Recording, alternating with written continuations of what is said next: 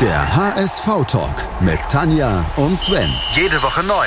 Auf meinsportpodcast.de. Der HS-Ventskalender. Mit Tanja, Sven 24 Erinnerungen und 24 Gästen. hinter 24 Türen. Moin, hallo und herzlich willkommen zum HSV Talk. Es ist Zeit, die siebte Tür für unseren HS-Ventskalender äh, aufzumachen und hinter dem verbirgt sich ein gern gesehener HSV-Talk-Gast und zwar der Lars Pegelow vom NDR Hörfunk. Moin, Lars. Moin Sven. Lars, ich muss sagen, als ich so gehört habe, dass welches Spiel du dir ausgedacht hast, äh, musste ich so, habe ich so ein bisschen innerlich zusammengezuckt. Das war ein ärgerliches Spiel in 1991 gegen Bayern. Ja. Und bevor wir darauf zu sprechen kommen, äh, wollte ich dir mal drei HSV Bayern Momente nennen, die mir so spontan in den Kopf schmeißen oder fliegen. Das ist zum einen der 14.12.74, du wirst dich bestimmt dran erinnern. Ja, wer tut das nicht? Mein erster Stadionbesuch gegen Bayern 1-0, Peter Hidien, damals die ganzen Weltmeister, ganz großes Kino. Nicht ganz so groß war das Kino am 9.6.79, da würdest du dich dran erinnern, oder? Ja, da war mein Bruder im Stadion. Das war äh, das Meisterspiel, was ein bisschen aus dem Ruder oder ein bisschen mehr aus dem Ruder gelaufen ist. Ja, ja, genau. Ich stand da an der Westkurve und als das dann losging, ich war zehn Jahre alt, aber nee, da war ich schon älter, da war ich schon 14 Jahre alt. Äh, aber da habe ich das noch gar nicht so, so mitgekriegt, wie gefährlich das alles war. Und das hat man dann erst viel später mitgekriegt, dass es alles ja wie durch ein Wunder damals ja gut gegangen ist, keine Toten gegeben hat. Ja. Das dritte Spiel, da kannst du dich auch dran erinnern, Bayern HSV 1982. Klingelt Ja, dieses, ja, du meinst wahrscheinlich dieses legendäre 4 zu 3 in Genau. München. Naja, klar, das war natürlich äh, die Mutter aller HSV-Bayern-Siege, ne? Ich habe da eben äh, nochmal nachgelesen und habe dann rausgefunden, das war der letzte HSV-Sieg im alten Olympiastadion gegen Bayern. Ja, das wusste stimmt. ich auch Danach- nicht. Ja, danach begannen ja äh, Jahrhunderte ohne HSV-Siege bei den Bayern. Ich habe das im Radio gehört, logischerweise, wo sonst damals. Waldemar. Hartmann hat kommentiert und ich kann mich noch daran erinnern, die Bayern führten 3-1 und ich hab, Genau. war sauer und habe das Radio ausgemacht, habe es natürlich nicht durchgehalten und dann wieder eingeschaltet, kurz äh, so zehn Minuten vor Schluss und da fiel gerade das 3-3 und was dann passiert ist, das wissen wir alle. Das wissen wir alle. Und das war schön. Äh, nicht ganz so schön war das am äh, 5.5.1991, auch wenn das ein sehr denkwürdiges Spiel war. Dein HSV-Moment, Lars, wie bist du auf den gekommen? Ja, wie bin ich darauf gekommen? Ähm, also ich habe eigentlich äh, sofort den Impuls gehabt, als du mich angesprochen hast, dass ich mir ein Spiel raussuche, was jetzt nicht unbedingt in meiner Reporterzeit liegt. Da ist ja auch viel, äh, ja, das ist äh, auch andere Begebenheiten drumherum, das ist dann, das ist dann auch Arbeit und ich hätte mir es leicht machen können und irgendwie Karlsruhe raussuchen können vor ein paar Jahren. Das war ja ziemlich spektakulär, dieses Relegationsspiel. Aber ich habe an dieses äh, Spiel da 1991 habe ich äh, doch ganz besondere Erinnerungen, habe ich jetzt festgestellt. Und vielleicht, weil es eine Niederlage wurde, haben sich die so festgesetzt, weil es gleichzeitig so ein Hochgefühl war über weite Strecken dieses Spiels, das ich damals verfolgt habe äh, im Stadion, und zwar in der Ostkurve. Es gab keine Karten mehr für die Westkurve. Äh, Bayern-Spiele waren immer ausverkauft, auch zu dem Zeitpunkt eigentlich, auch wenn es natürlich die Jahre waren, wo das Stadion nicht immer voll war, aber gegen Bayern Plätze in der Ostkurve ergattert. Es war ein herrlicher Frühsommertag. Ähm, der HSV hat die Bayern gejagt zu dem Zeitpunkt, hatte so eine Euphorie entfacht in den Wochen und Monaten vorher. Ja, und dann dieses Spiel, was, wie gesagt, auf der einen Seite total viel Spaß gemacht hat und dann ein wirklich tragisches, typisches Bayern-Ende genommen hat. Das war ja diese Saison, bevor wir jetzt auf das Spiel nochmal genau eingehen, das war diese Saison äh, mit Thomas Doll. Und Wuschirode, Genau. die damals äh, aus dem Osten ja äh, nach der Grenzöffnung zum HSV Mhm. gewechselt sind. Und Doll sollte ja später noch den HSV dann äh, mit seinem Transfer, ja, auf Deutsch gesagt, den Arsch retten, finanziell gesehen. Ähm, diese diese äh, Saison hat Thomas Doll ja spielerisch unheimlich geprägt durch sein, seine äh, Dynamik, durch seine Agilität. Ist dir das auch noch so vor Augen, wenn du an diese Zeit zurückdenkst? Ja, total. Also das war das Jahr von Thomas Doll, der, der äh, im Sommer kam vom BFC Dynamo. Ein paar Wochen Eingewöhnungszeit brauchten die Jungs da alle damals. Der HSV hat ja die Saison vorher unter Gerd Volker Schock nicht so überragend abgeschnitten. Es war, wenn man das einordnet, ja ähm, die Zeit nach Ernst Happel eigentlich, der ist ja 87 gegangen. Danach ging es noch einigermaßen. Ja, da haben sie sich so ein bisschen oben ein, zwei Jahre gehalten, äh, die Jungs vom HSV und dann in der Saison davor, 89, 90, ging es doch ziemlich nach unten. Da ging es so ins untere Mittelfeld. Ich glaube, 11., 12. sind sie nachher geworden, sind dann noch ganz gut weggekommen. Ja, und dann kam eben tatsächlich Thomas Doll und hat, hat so einen Schwung reingebracht wieder und hat so eine Spielfreude und so eine Begeisterung rund um den HSV entfacht. Und wenn man, wenn man äh, so langsam sich zubewegt auf dieses Spiel, dann war es so, dass der HSV im Frühjahr 1991 äh, zehn Spiele in Folge nicht verloren hatte und die, die drei Spiele davor, das muss man sich auch auf der Zunge zergehen lassen. Das war ein 6 zu 0 in Frankfurt, ein 4 zu 0 zu Hause gegen Dortmund und ein 4 zu 1 auswärts bei Hertha. Also 14 zu 1 Tore in drei Spielen und so ist der HSV damit voller Begeisterung in dieses Spiel reingegangen. Vierter gegen Dritter. Und wenn man äh, nochmal einen Blick auf die Bayern wirft zu dem Zeitpunkt, die waren dann zwar in Anführungsstrichen nur Dritter und nicht so sehr Serienmeister wie, wie heutzutage, aber die hatten auch eine äh, überragende Truppe und die hatten da auch drei Weltmeister in der Mannschaft von 1990. Äh, die waren im Champions League Halbfinale, sind da ganz knapp ausgeschieden gegen Roter Stern Belgrad, das damals diese Supertruppe um Prosinecki. Äh, die hatten dann noch Effenberg dazu, die Bayern und äh, Brien Laudrup. Das war eine super Truppe. Ja. ja, und der HSV hat sie am Schlawittchen gehabt. Ja. Ja, kommen wir mal auf dieses Spiel. Das ging genau. ja eigentlich los, ja, wie man so Spiele gegen Bayern äh, kennt, so, so frühes Gegentor. Und ja. äh, die ganz große Euphorie war so ein bisschen dahinter. Ne? Ja, genau. Das war ein sehr, sehr frühes Gegentor durch Stefan Reuter ähm, der nun wirklich nicht als Torjäger bekannt war. Das ist einer von den drei Weltmeistern gewesen von den Bayern, der hat relativ zügig das Tor geschossen. Es ging auch noch auf die Ostkurve und ich stand dann da, natürlich waren da auch, sagen wir mal, so ein, zwei Blöcke weiter standen auch die Bayern-Fans, die da waren. Die haben natürlich gejohlt, äh, ist klar. Ansonsten war das ein früher Stimmungsdämpfer.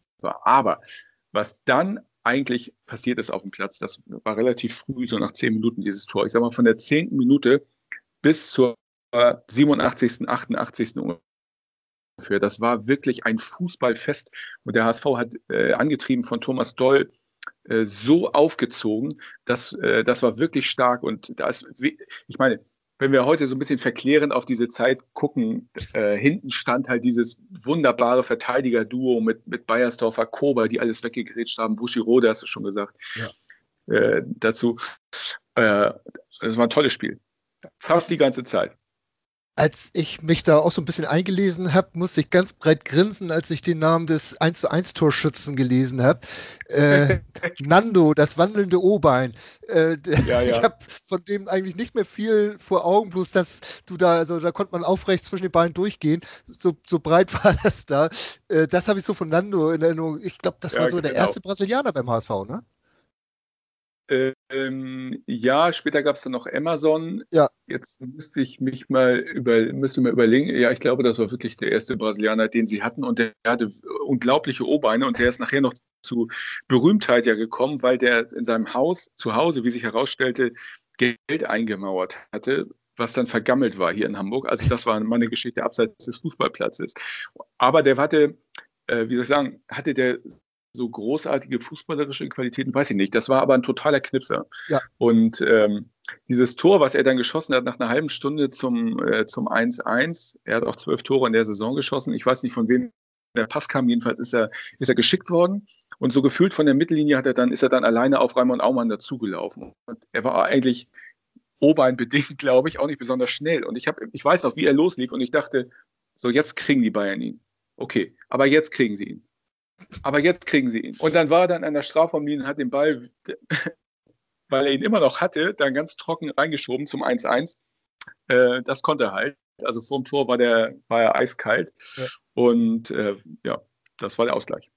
Herrlich. Ähm, du könntest auch wieder mal kommentieren, muss man sagen.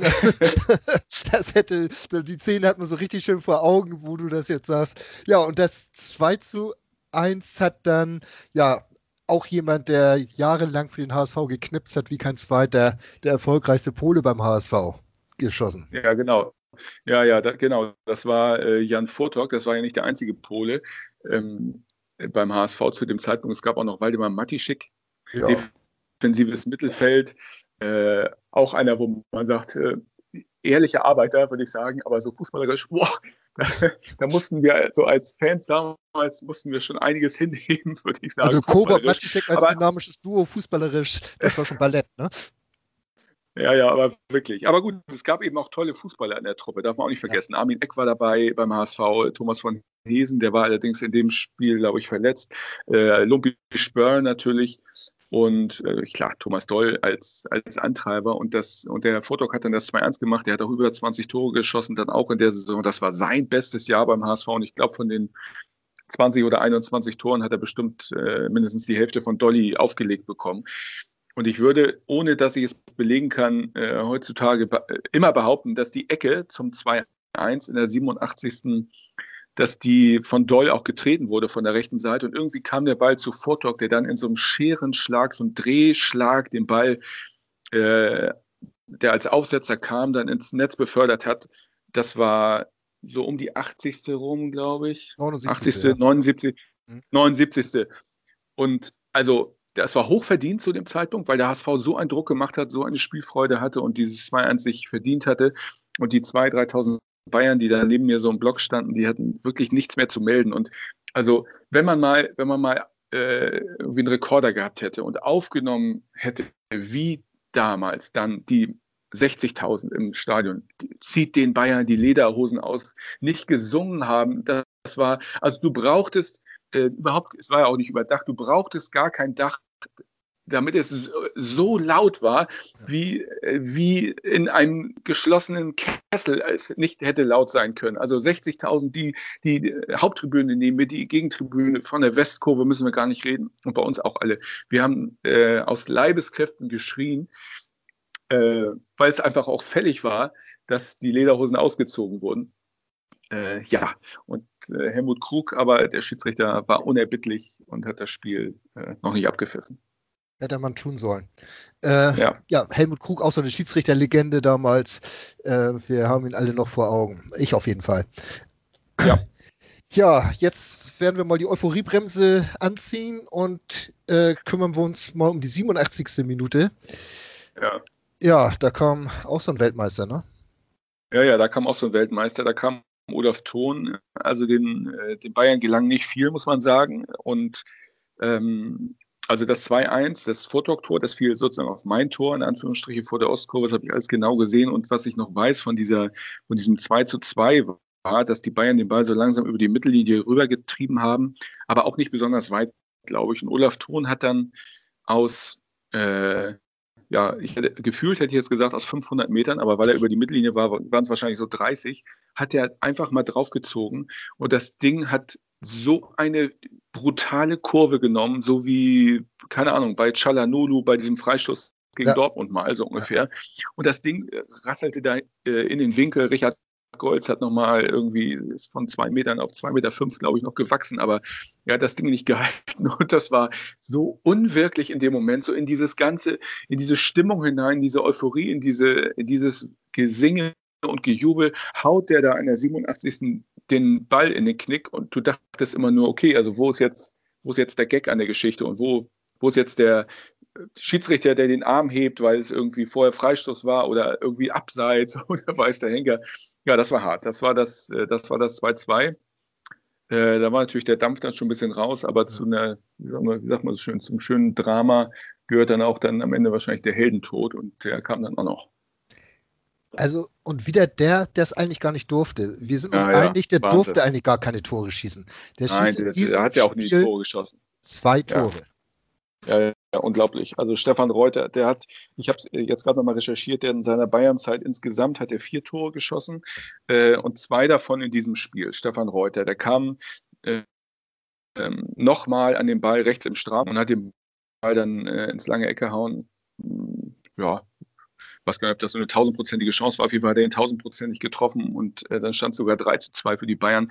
90. oder Nachspielzeit und das Spiel war verloren. Und das war, äh, also das war in dem Moment, als dieses, als dieses Tor fiel, so äh, ein Gefühl der, der Fassungslosigkeit, die sich da breit gemacht hat. Ich habe äh, ja so ein bisschen war natürlich so links, mein linkes Ohr wurde so ein bisschen beschallt von diesen, von den Bayern-Leuten da. Das habe ich gar nicht so richtig wahrgenommen, sondern es war einfach eine, äh, so laut eben diese 61.000 vorher waren, auch ohne Dach, so erstaunlich war doch, wie leise so viele Menschen plötzlich sein können, weil äh, das, ich glaube, das allgemeine Gefühl war, das hat dieser HSV an diesem Tag nicht verdient. Ja. Es gibt ja dieses, Ja, so war das. Diesen Ausspruch, himmelhoch jauchzend und zu Tode betrübt, ähm, das ja. gibt das vielleicht so ein bisschen wieder. Ähm, am Ende der Saison ist der HSV dann Fünfter geworden. Hätte man ja. dieses Spiel gewonnen, vielleicht hätte man, hätte, hätte Fahrradkette, wir kennen das alle, oder mhm. wie Matthäus sagt, wäre, wäre Fahrradkette. äh, dieses Spiel 1991 war wirklich ein besonderes und ein großartiges. Du noch als Fan damals, äh, wann hast du angefangen, dich äh, beruflich mit dem HSV zu befassen? Äh, 1997 96 dann. Also ich bin da noch zum HSV geraten, als Felix Magath äh, noch Trainer war, aber das war ja. dann schon in den Endzügen. Also das war auch noch dann in diesem alten Volksparkstadion. Er hat ja dann seine Trainerkarriere beim HSV beenden müssen nach einem 0 zu 5 in Leverkusen und dann ein 0 zu 4 gegen Köln. Da habe ich, weiß ich noch, habe ich ein Interview mit ihm gemacht auf der alten Haupttribüne. Das war dann äh, sein letztes sozusagen. Einen Tag später ist er, ist er äh, entlassen worden. Und ähm, was man noch sagen kann, vielleicht, zu dieser Saison 90, 91, das war ja dann im Grunde eigentlich die letzte gute für ganz, ganz viele Jahre. Also dann begann ja so diese 90er Jahre. Thomas Doll, du hast es ja gesagt, ist für 18 Millionen zu Lazio rumgegangen. Der HSV hat die Saison anständig beendet. Sie hätten oben noch eingreifen können. Kaiserslautern wurde ja da ziemlich äh, sensationell Meister. Wenn sie die Bayern geschlagen hätten, wären sie vielleicht dabei gewesen. Am Ende ist so ein bisschen die Luft ausgegangen. Aber trotzdem war die Saison so eine tolle Erinnerung, weil am Ende dann auch noch St. Pauli noch 5 zu 0 geschlagen wurde. Ähm, aber eins muss man sagen, äh, mit diesem 2 zu 3 war im Grunde dann so der Traum von was Großem war beendet. Aber wenn er dann schon beendet war, dann auf zumindest äh, sehr, äh, soll ich sagen, tragische Weise, die, wenn ich jetzt drüber spreche, mir auch noch so ein bisschen Gänsehaut ähm, noch verursacht. Das war einfach ein ganz, ganz packendes, tolles Fußballerlebnis mit einem Kack-End. Ja, so kann man das ganz deutlich sagen.